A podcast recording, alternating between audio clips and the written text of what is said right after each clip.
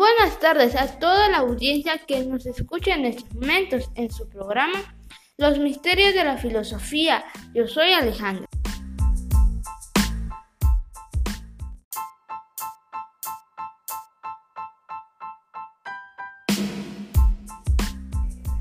Hoy hablaremos del paso de la filosofía medieval al renacimiento.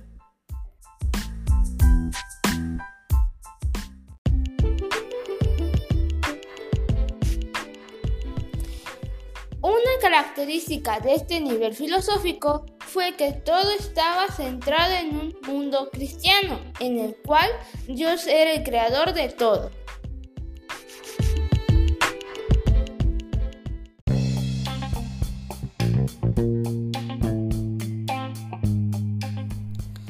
Los principales precursores de la filosofía medieval fueron San Agustín y San Antonio de Aquino.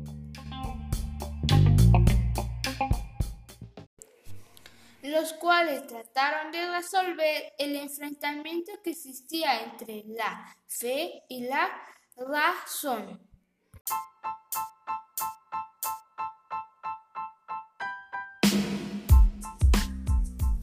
Una frase para reflexionar de San Agustín.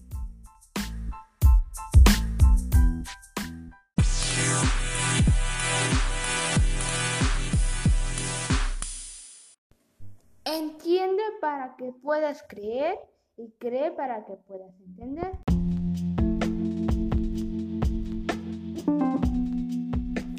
San Agustín, su nombre verdadero fue Aurelio Augusto de Taste. Nació en el año 354 a.C., de origen griego. Las aportaciones de su estudio fueron la fe y la razón, la verdad inteligible y principios de contradicción.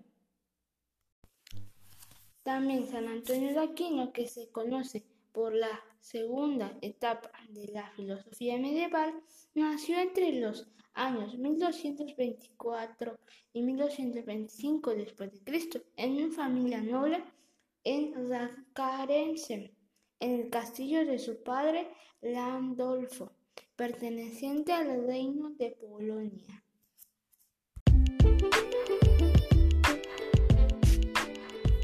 Sus aportaciones fueron las cinco vías de San Antonio de Aquino, las cuales son el movimiento de la casualidad, eficiente condición, grado de perfección y por la finalidad.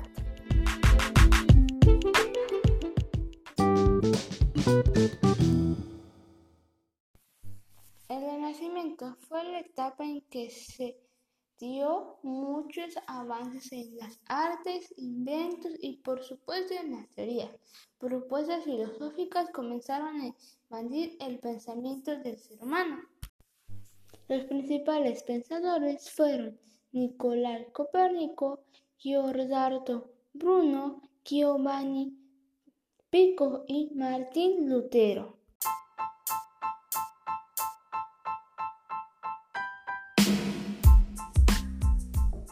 Las aportaciones de Nicolás Copérnico fueron la obra astronómica de Copérnico. Giordano Bruno, sus obras fueron la trilogía del diálogo italiano y el candelero, etc. Giovanni Pico fue el primero que ideó la revolución renacentista y Martín Lutero fue el dirigente del movimiento religioso conocido como Reforma Protestante.